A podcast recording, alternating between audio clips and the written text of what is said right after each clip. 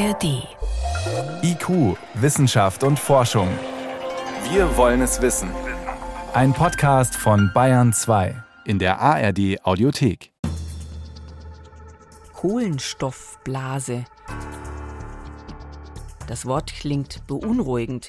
Schließlich ist es nicht mal 15 Jahre her, dass es auf dem amerikanischen Häusermarkt eine Blase gab, die geplatzt ist, mit verheerenden Folgen.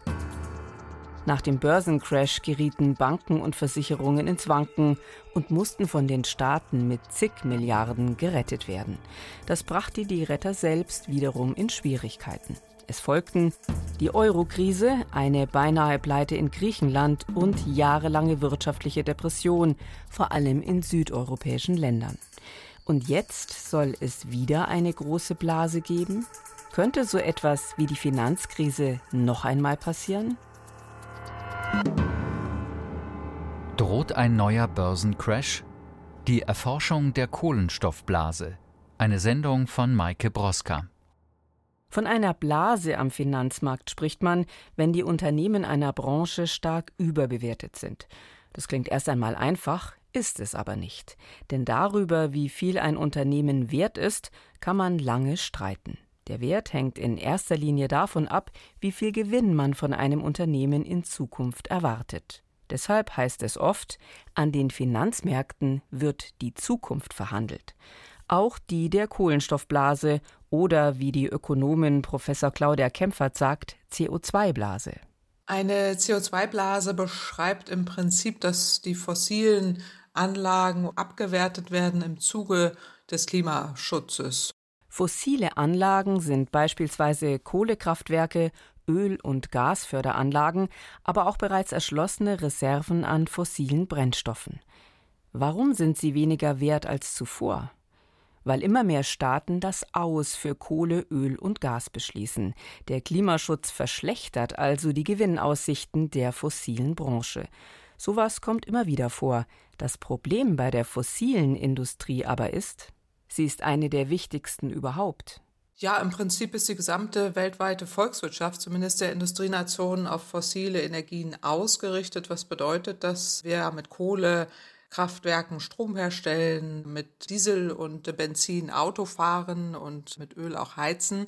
Und viele Unternehmen weltweit, einerseits entweder Energieunternehmen, aber auch Unternehmen, die indirekt an solchen fossilen Märkten beteiligt sind. Und das ist ein riesiges Geflecht weltweit. Indirekt beteiligt sind auch Versicherungen, die Kohlekraftwerke versichern, oder Pensionsfonds, die Anteile an Gaspipelines halten, oder Banken, die Kredite für Ölförderanlagen gegeben haben. Über die Finanzmärkte ist alles vernetzt. In Krisenzeiten kann das zum Problem werden. Bei der letzten Finanzkrise war die Rede von Dominoeffekten. Geht eine Bank pleite, zieht sie andere mit runter. Deshalb könnte ein Platzen der Kohlenstoffblase nach Meinung der Energieexpertin Kempfert eine ähnliche Wucht entfalten. Ein Platzen einer solchen Blase wäre der nächste Finanzcrash, ähnlich wie wir ihn erlebt haben vor über zehn Jahren, in der Dimension sicherlich noch heftiger. Also das wäre ein großes, großes Problem, muss auch dementsprechend berücksichtigt werden. Einer, der das schon sehr lange macht, ist der Brite Mark Campanale. Er ist Fondsmanager, also jemand, dessen Job es ist, Unternehmen zu bewerten. Campanale fragte sich schon vor vielen Jahren, was würde passieren, wenn wir alle bekannten Reserven an Kohle, Öl und Gas verbrennen würden? Weil er nirgends eine Antwort fand, rechnete er selbst nach und war schockiert.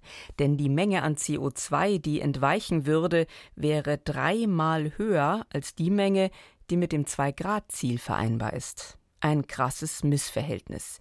Er gründete die NGO Carbon Tracker Initiative, die 2011 den vielbeachteten Report veröffentlicht Unburnable Carbon, Kohlenstoff, der nicht verbrannt werden darf. In ihrem ersten Bericht wollten sie die Diskrepanz aufzeigen zwischen Investitionen in den fossilen Sektor und die Notwendigkeit, ambitionierten Klimaschutz zu machen. Die Ökonomin Dr. Francesca De Luiso. Sie forscht am Berliner Mercator Research Institute on Global Commons and Climate Change. Jener Bericht macht folgendes Dilemma deutlich. Auf der einen Seite brauchen wir ambitionierten Klimaschutz, um die Erderwärmung zu begrenzen. Auf der anderen Seite verschlechtert das die Gewinnaussichten von fossilen Unternehmen drastisch. So drastisch, dass es in der Folge eine neue Finanzkrise geben könnte. Das unterscheidet die Kohlenstoffblase auch von anderen Blasen, denn sie ist abhängig davon, ob und wie ernsthaft Staaten den Klimaschutz umsetzen. Nehmen sie ihn nicht ernst, gibt es auch keine Kohlenstoffblase.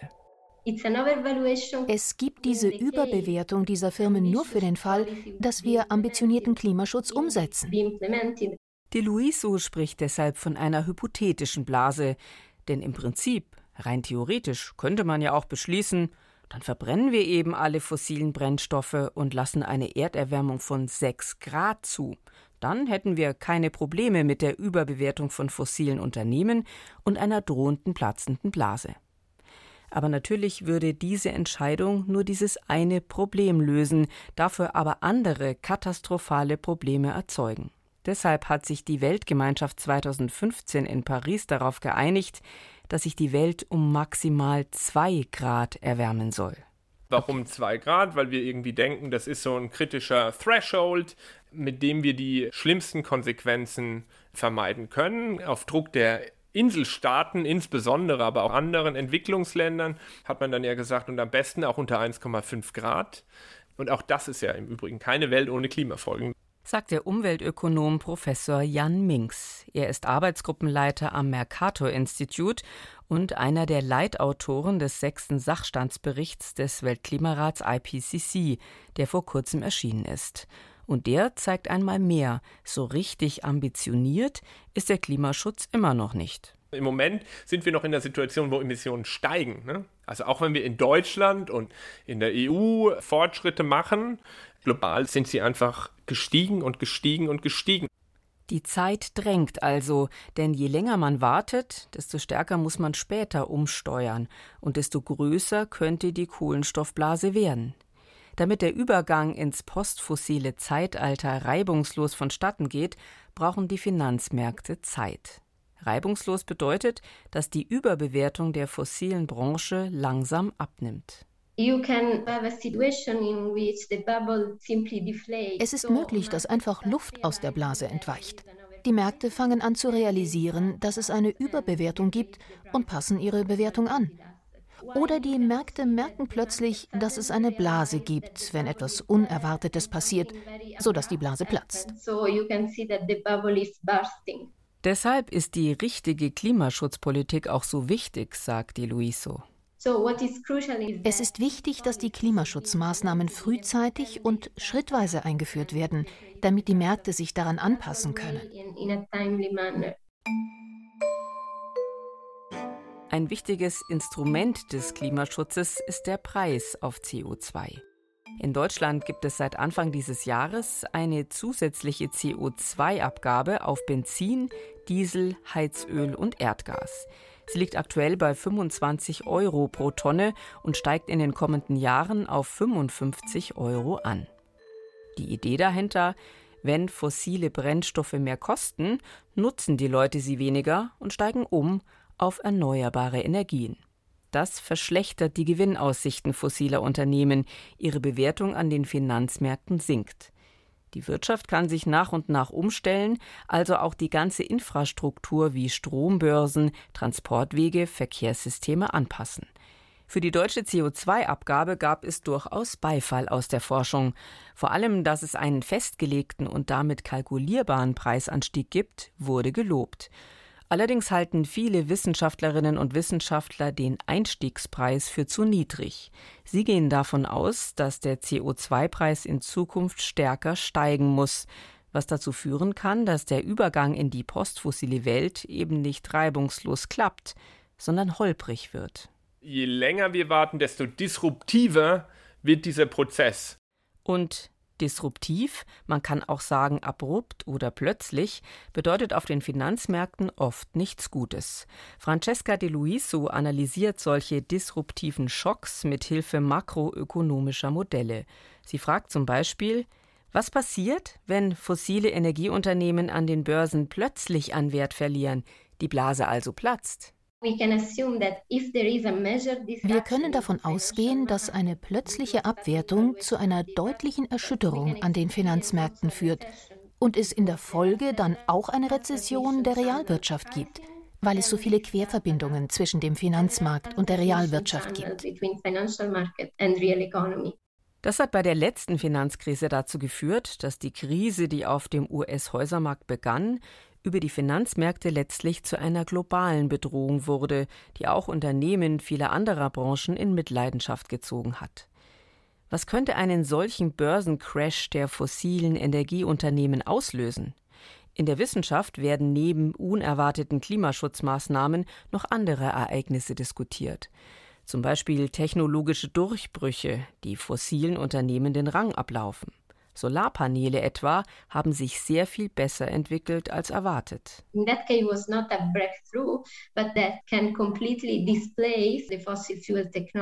Es sei nicht wirklich ein Durchbruch, sagt Francesca de Luiso, aber es kann dazu führen, dass fossile Brennstoffe schneller ersetzt werden und auch die Erwartungen von Investoren können sich innerhalb kurzer Zeit so verändern, dass sie ihr Geld aus der fossilen Industrie abziehen. Zum Beispiel durch einen Sturm oder ein anderes großes Ereignis, das auf den Klimawandel zurückgeführt wird, sodass Investoren denken, oh mein Gott, jetzt wird's ernst. Das wird auch den Wert unserer Anlagen deutlich verringern. Stürme, wettbewerbsfähige Technologien, das alles klingt erstmal gar nicht nach einem Schock. Aber die Vergangenheit hat gezeigt, es müssen gar nicht immer große und einmalige Ereignisse sein, um Blasen platzen zu lassen. Manchmal reicht der sprichwörtliche Tropfen, um das Fass zum Überlaufen zu bringen. Was am Ende ausschlaggebend war, lässt sich oft im Nachhinein gar nicht ausmachen. Börsencrashs haben ihre eigene Dynamik. Wie Finanzmärkte reagieren, lässt sich kaum vorhersagen. Es gibt zum Beispiel Kettenreaktionen. Kettenreaktionen, man könnte auch sagen Herdentrieb. Wenn zum Beispiel ein paar bedeutende Investoren ihre fossilen Anlagen verkaufen, könnte das für andere Investoren das Signal sein, ebenfalls zu verkaufen. Einer, der sich mit solchen Dynamiken beschäftigt, ist der Physiker Dr. Jonathan Donges vom Potsdam Institut für Klimafolgenforschung.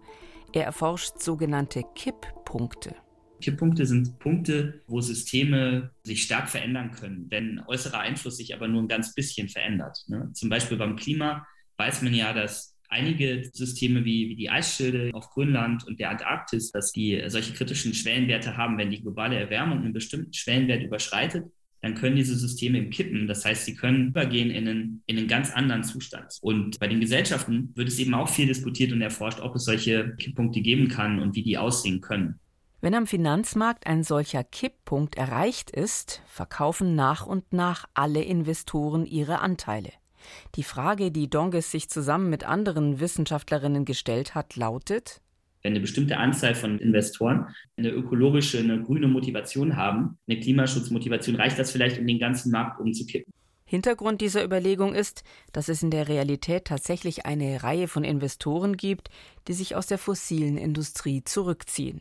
Sei es, weil sie es umweltpolitisch für falsch halten, in Kohle, Öl und Gas zu investieren, oder weil sie davon ausgehen, dass es in Zukunft eine ambitioniertere Klimapolitik geben wird. In Donges Modell gibt es deshalb zwei Arten von Investoren. Es gibt einmal die Investoren, die immer das kaufen und verkaufen, wie sie halt den maximalen Gewinn machen. Ja? Sie sind gewinnorientierte Investoren. Und dann gibt es noch Investoren, die wir so moralische Investoren genannt haben. Welchen Einfluss können moralische Investoren haben, die auch heute schon bei ihren Investitionen auf CO2-Reduktion achten? Selbst wenn es noch nicht ganz sicher ist, dass es ambitionierten Klimaschutz in Zukunft geben wird. Donges hat das in einer sogenannten Monte Carlo-Simulation getestet. Die kann man sich vorstellen wie ein Computerspiel, das von alleine läuft.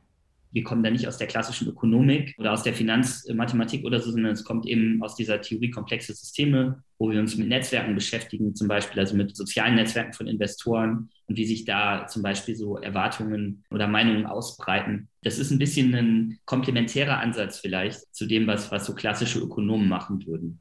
Die Simulation haben Sie mit verschiedenen Parametern durchgespielt. Sie haben also etwa den Anteil moralischer Investoren variiert. Am Ende gab es zwei wichtige Ergebnisse. In dieser Welt gibt es sozusagen das Potenzial, dass moralische Investoren das System kippen können, dass sie die Kohlenstoffblase zum Platzen bringen können. Das ist grundsätzlich also möglich. Und das zweite Finding vielleicht, ist, dass solche Kipppunkte auch in einem Bereich liegen, wo relativ wenige moralische Investoren gebraucht werden, um diese Blase zum Platzen zu bringen. Also je nachdem, was die Werte von anderen Parametern sind, zwischen 10 und 30 Prozent. So eine Simulation ist natürlich sehr abstrakt, aber es spiegelt die Dynamik von Finanzmärkten ziemlich gut wider. Erwartungen, Meinungen, neue Informationen verbreiten sich erst langsam und dann, wenn die Bedingungen stimmen, immer schneller. Aber man fragt sich, warum gehen eigentlich nicht längst alle davon aus, dass es künftig einen ambitionierten Klimaschutz gibt? Das Zwei-Grad-Ziel steht schließlich fest und damit auch die Menge an CO2, die wir noch emittieren können. Anders gefragt, wie kommt es zu den Bewertungen von börsennotierten fossilen Unternehmen wie Shell, ExxonMobil oder auch RWE, die immer noch zu den teuersten der Welt gehören? Mehrere Erklärungen sind denkbar. Ich glaube, es gibt einfach Investoren, die denken, dass es stringente Klimapolitik geben wird weltweit und die deswegen denken, es ist wenig sinnvoll, in Vermögenswerte zu investieren, die letztendlich auf der Verwendung von fossilen Brennstoffen beruhen. Dr. Marie von Schickfuß ist Ökonomin und forscht am Münchner IFO-Institut. Und es gibt andere, die vermutlich erwarten, dass es doch noch länger weitergeht mit der Verbrennung von fossilen Ressourcen, die einfach denken, genau, es gibt so politische Gründe, weshalb es einfach schwer umzusetzen ist. In Frankreich etwa hat die 2018 eingeführte CO2-Steuer auf Diesel und Benzin zum sogenannten Gelbwesten-Protest geführt. Monatelang gingen Menschen auf die Straße, weil sie um ihre Existenz fürchteten. Es gibt, glaube ich, bestimmt auch Leute, die sagen, ach, am Ende werden wir noch die perfekte Technologie und zur Not Geoengineering finden, um weitermachen zu können. All das hört man immer wieder. Ein riesiges Sonnensegel im All, um die Erde zu kühlen. Tonnenweise alkalisches Gestein im Meer, das CO2 bindet. Die perfekte Speichertechnologie, die Kohlenstoff einfach wegsperrt. An solchen Technologien wird tatsächlich geforscht. Claudia Kempfert vom Deutschen Institut für Wirtschaftsforschung denkt, wie die überwiegende Mehrheit der Forschergemeinschaft allerdings nicht, dass wir damit unsere Probleme in den Griff bekommen. Solche Technologien können höchstens ein Teil der Lösung sein, mehr nicht. Sie sieht deshalb die Politik in der Pflicht, Investoren unmissverständlich klarzumachen, dass ambitionierter Klimaschutz kommen wird. Genau das habe bislang gefehlt, sagt sie. Ja, es liegt an der Vergangenheit immer daran, dass die Kapitalanleger schlichtweg nicht geglaubt haben, dass sich Klimaschutz weltweit durchsetzt und dass es Maßnahmen gibt, die zur Senkung der Emissionsminderung eingesetzt werden, weil es einerseits zu wenig politische Maßnahmen gab. Auf der anderen Seite sind aber die Unternehmen und auch Finanzinstitutionen nicht gefordert, ihre Klimarisiken auszuweisen. Klimarisiken ausweisen. Das bedeutet, genau aufzuzeigen, welche Unternehmen wie viel mit welchen fossilen Brennstoffen verdienen und wie Banken, Versicherungen und andere Geldgeber mit drin hängen. Denn tatsächlich ist es immer noch so, dass auch deutsche Banken weiterhin Kohlekraftwerke im Ausland finanzieren. Transparent zu machen, wer wie stark von Klimaschutzmaßnahmen betroffen wäre, ist deshalb sehr wichtig, auch für Investoren, meint Marie von Schickfuß vom Münchner IFO-Institut. Also das war so ein bisschen mein Hintergrund, ehrlich gesagt. Ich habe gedacht, okay, dieses grobe Zwei-Grad-Ziel und ein, ein Carbon-Budget, was ja auch im Raum ist, das ist halt zu abstrakt für Investoren. Und dann kann man noch nicht runterbrechen, was das jetzt für die individuelle Firma bedeutet, in die ich investiert habe. Wenn dann aber jetzt ein Gesetz kommt oder auf den Weg gebracht wird, was das irgendwie konkretisiert für mein Unternehmen, dann kann ich das irgendwie einpreisen. Für eine Studie hat sie sich deshalb zusammen mit einem Kollegen die Reaktion von Investoren auf einen konkreten Gesetzesvorschlag angeschaut. Wir untersuchen eine klimapolitische Maßnahme in Deutschland im Jahr 2015, und zwar die geplante Einführung des sogenannten Klimabeitrags. Und was wir dann gemacht haben, ist, wir haben uns die beiden Unternehmen angeschaut, die direkt davon betroffen gewesen wären und an der Börse notiert sind. Der Vorschlag des damaligen Wirtschaftsministers Sigmar Gabriel hätte ältere Braun- und Steinkohlekraftwerke unwirtschaftlicher gemacht weil sie den Klimabeitrag hätten zahlen müssen. Davon wären RWE und E.ON direkt betroffen gewesen. Die Frage war, wie reagieren Investoren? Wir haben einfach geschaut, wie haben sich deren Aktienkurse entwickelt, schon vor der Ankündigung dieses Klimabeitrags. Dann haben wir die Ankündigung des Klimabeitrags gesehen und geschaut, verhalten die sich danach anders oder nicht. Und Überraschung, die Ankündigung des Klimabeitrags hatte keine nennenswerte Auswirkung auf den Aktienkurs. Aber die Studie ging noch weiter. Dieser Klimabeitrag, der wurde erstmal angekündigt als Plan von der Koalition damals war aber noch nicht umgesetzt, sondern danach haben sich die Gewerkschaften eingeschaltet, weil der hätte dazu geführt, dass einfach insbesondere die Braunkohlekraftwerke, die alten, unrentabel geworden wären ähm, durch diesen zusätzlichen Preis. Und dann gab es eben Sorgen um Arbeitsplätze in strukturschwachen Regionen. Dann kam ein neuer Vorschlag, nämlich dass die letztendlich dafür entschädigt werden, dass sie nicht mehr laufen, die Kraftwerke. Da haben wir uns auch die Reaktion angeschaut. Anstatt eines Klimabeitrages, den sie hätten zahlen sollen, sollten die Betreiber also Geld dafür bekommen, dass sie die Kraftwerke stilllegen. Ein klassischer politischer Kompromiss. An den Aktienmärkten gab es wieder keine nennenswerten Auswirkungen, aber damit ist die Geschichte immer noch nicht zu Ende. Dann kam in einem dritten Schritt eine Ankündigung der Europäischen Kommission, da ein Wettbewerbsverfahren gegen Deutschland einzuleiten, wegen möglicherweise unerlaubter Staatshilfe, die diese Entschädigungszahlung bedeuten. Erst die Androhung des Wettbewerbsverfahrens hat zu einer starken negativen Reaktion an den Börsen geführt. Übrigens hat die Warnung der EU letztlich das gesamte Vorhaben Klimabeitrag gekippt. Das heißt, die haben wahrscheinlich von Anfang an erwartet, dass es irgendeine Form von finanzieller Kompensation gibt. Das kommt nicht von ungefähr, meint die Ökonomin. Der Ausstieg zum Beispiel aus der Förderung von Kohle in Deutschland, der ist ja auch sehr sozialverträglich abgelaufen, was ja an sich gut ist. Also man erwartet, glaube ich, schon vom deutschen Staat, dass da nichts übers Knie gebrochen wird, wo wirklich es Leuten danach schlecht geht. Und dann werden eben so Kompromisse, glaube ich, durchaus wahrscheinlich.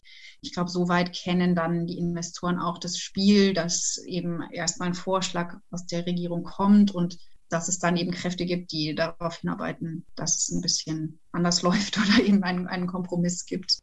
Solche Kompromisse führen an den Finanzmärkten letztlich aber zu Unsicherheit im Hinblick auf die künftige Klimapolitik. Marie von Schickfuß meint deshalb, wir brauchen glaubwürdige Pläne jetzt, so schnell wie möglich. Alle Investoren freuen sich, wenn es Klarheit gibt und weniger Unsicherheit. Je klarer und glaubwürdiger die, die Politik heute ist, desto besser können sich Investoren darauf einstellen. Claudia Kempfert teilt diese Einschätzung. Gerade mit Blick auf die Kohlenstoffblase hilft nur konsequente und verlässliche Klimapolitik damit wir so langsam die, die Luft aus der Blase rauslassen und sie nicht noch weiter aufpumpen und dann ein abruptes Platzen uns an den Rand der volkswirtschaftlichen Belastungsfähigkeit manövriert. Tatsächlich passiert im Moment einiges. Deutschland hat vor ein paar Monaten ein neues Klimaschutzgesetz verabschiedet und die EU hat vor kurzem ihre Emissionsziele verschärft und arbeitet aktuell an einem Regelwerk zur Ausweisung von Klimarisiken. Zumindest in Europa geht es also voran, meint Francesca Di Luiso. Deutschland und die EU allgemein sind Vorreiter. Aber bei den Klimazielen geht es um globale Ziele. Und in dieser Hinsicht bin ich nicht so optimistisch, weil eine Reihe von Staaten gar nichts macht. Weshalb es die Wissenschaftlerinnen und Wissenschaftler für wichtig halten, die Kohlenstoffblase im Blick zu behalten und weiter zu erforschen. Zugegeben, es ist eine etwas hypothetische Betrachtung. Die Blase könnte zum Problem werden, falls es einen konsequenten und ambitionierten Klimaschutz gibt. Aber der Schock, der von dem Platzen einer solchen Blase ausgehen würde, wäre so groß, dass es vermutlich eine neue Finanzkrise und Rezession geben würde. Die Folgen dieser hypothetischen Blase wären dann sehr real. Sie hörten IQ Wissenschaft und Forschung. Droht ein neuer Börsencrash? Die Erforschung der Kohlenstoffblase. Autorin Maike Broska. Gesprochen hat Iska Schregelmann. Redaktion Nicole Ruchlack.